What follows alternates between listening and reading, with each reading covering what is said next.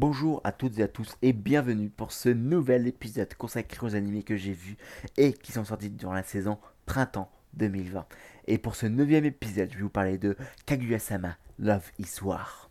Qu'est-ce qu'on attend d'un animé spécial humour ou en tout cas d'un animé humour de rire à gorge déployée à chaque épisode? Eh bien, c'est mission réussie pour Kaguya-sama, puisque j'ai personnellement rigolé à chaque épisode, à, pratiquement à chaque minute, j'ai rigolé à gorge déployée, et c'était un vrai plaisir.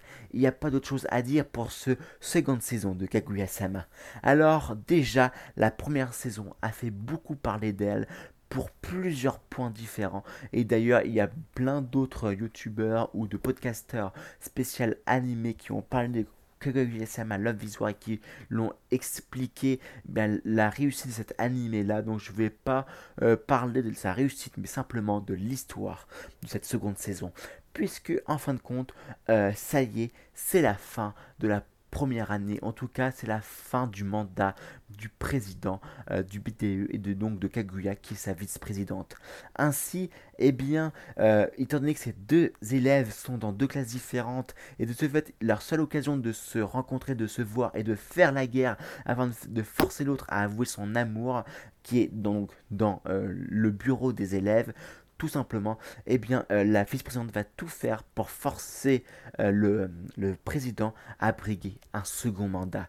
Et ce qui fait qu'on va assister à euh, la réélection du président.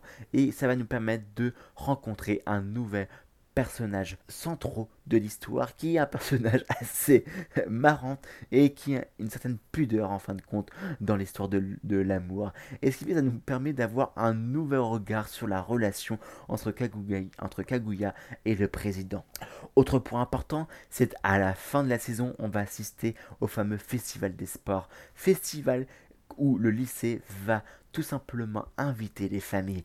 Et comme vous pouvez le savoir, la famille du, président du BDE n'est pas forcément recommandable, surtout en réalité son père. Et ainsi, le président va tout faire pour empêcher son père de rencontrer son amour, de rencontrer Kaguya.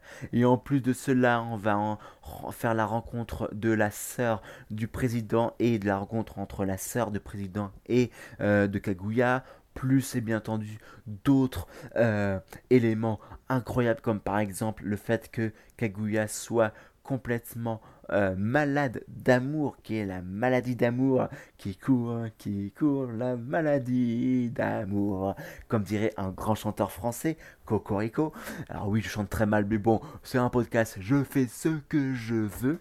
Eh bien, euh, tout simplement, euh, c'est vraiment c'est un épisode vraiment marrant. Et d'ailleurs, et c'est un point que j'aime beaucoup dans les animés, en fin de compte, c'est d'essayer de déchiffrer les messages qui sont laissés dans les openings. Dans les openings, on voit Kaguya qui met sa main en fin de compte euh, sur sa joue et qui reprend entre guillemets le poil de la pète. Et je comprenais pas trop ce geste-là, cette partie-là de l'opening. Et en fin de compte, à la, fin de cet épisode-là, on comprend tout l'ampleur euh, de comment dire ce geste-là.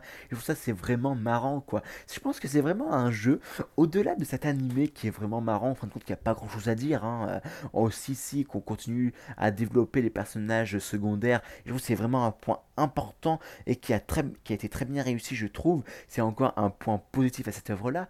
Enfin bref, mais c'est vraiment le fait, la relation qu'il y a entre euh, nous, euh, les spectateurs des euh, animés et les animés, l'histoire et les openings. Les openings, en fin de compte, ça nous raconte l'histoire globalement qu'on va suivre et c'est à la charge, en fin de compte, des auditeurs, c'est à la charge des spectateurs de l'animé d'essayer de craquer, de déchiffrer les messages qui sont euh, laissés dans l'opening. Et je pense vraiment que euh, dans euh, cet animé-là, en tout cas cet opening-là, ça a bien été fait, ça a bien été votre compte scénarisé. Et j'ai vraiment aimé. En plus, la musique de l'opening, quoi. Daddy, do. Daddy, daddy, do. Alors, alors là, je pense que j'ai perdu les peu de spectateurs qui me suivent dans ce podcast, tellement que mon choix a été complètement pourri. Mais bon, euh, comme j'ai déjà dit, c'est mon podcast, je fais ce que je veux. Si je fais le chant de la pluie, de l'orage, du déluge, je le ferai un point, c'est tout. Enfin bref, pour revenir à nos moutons, ou plutôt devrais-je dire à nos Roméo et Juliette, eh bien tout simplement, j'ai pas de défaut à, à mettre en exact dans cet animé-là. Tout été bien euh, ficelé, et comme j'ai déjà dit, un animé humour, son seul et unique job, c'est de nous faire rire à chaque épisode, c'est tout. Et c'est compliqué, c'est vraiment compliqué. J'ai revu euh, durant cette saison-là, durant la saison printemps 2020, euh, l'animé Caution Heroes qui était sorti durant la saison euh, automne 2019, qui, était qui m'a vraiment fait beaucoup rire et même légèrement pleuré, j'ai passé quelques larmes à la fin. Et eh bien, quand je l'ai revu, j'ai pas senti la même chose.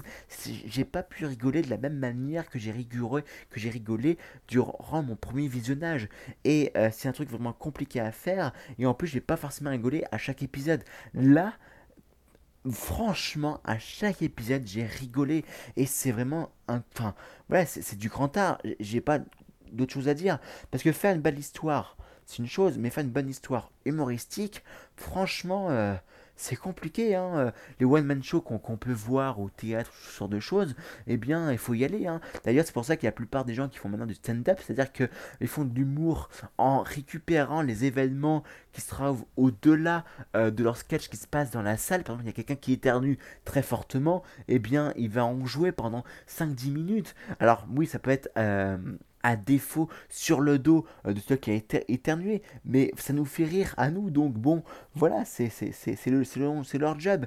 Et eh bien tout simplement, euh, là, voilà, c'était réussi. Par contre, je ne l'ai pas revu cette seconde saison. Ça veut dire que je ne sais pas si ça allait vraiment fonctionner, si l'humour allait refonctionner après un second visionnage. Et c'est vraiment là où, en fin de compte, les animés humour pêchent. C'est qu'en règle générale, pour 99% de ces animés-là, euh, ils, euh, on peut pas, ils peuvent pas euh, passer l'épreuve du second visionnage.